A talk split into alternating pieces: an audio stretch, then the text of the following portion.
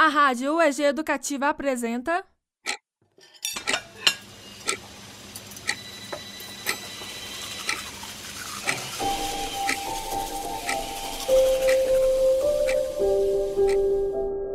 Diários da Quarentena Histórias de todos nós.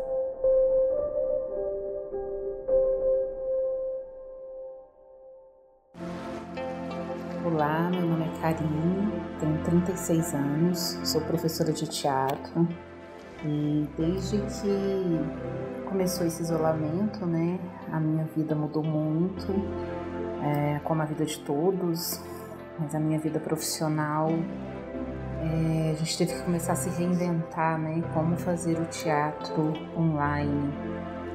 E esse tem sido um grande desafio aqui da minha casa, orientar meus alunos na interpretação do outro lado da, te da telinha, né? Mas nós temos conseguido bons resultados. E uma questão que eu acho que influencia muito também na, na quarentena, essa questão de trabalhar em casa é bom e é ruim. É bom porque a gente está em casa, estou conseguindo organizar minhas refeições, melhor, mas ao mesmo tempo toda hora é hora de trabalho, né? É, o WhatsApp, que antes era para amizade, para um bate-papo, para compartilhar algumas ideias, virou uma ferramenta de trabalho.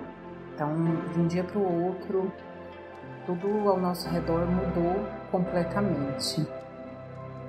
E a gente acaba ficando disponível para o trabalho praticamente 24 horas.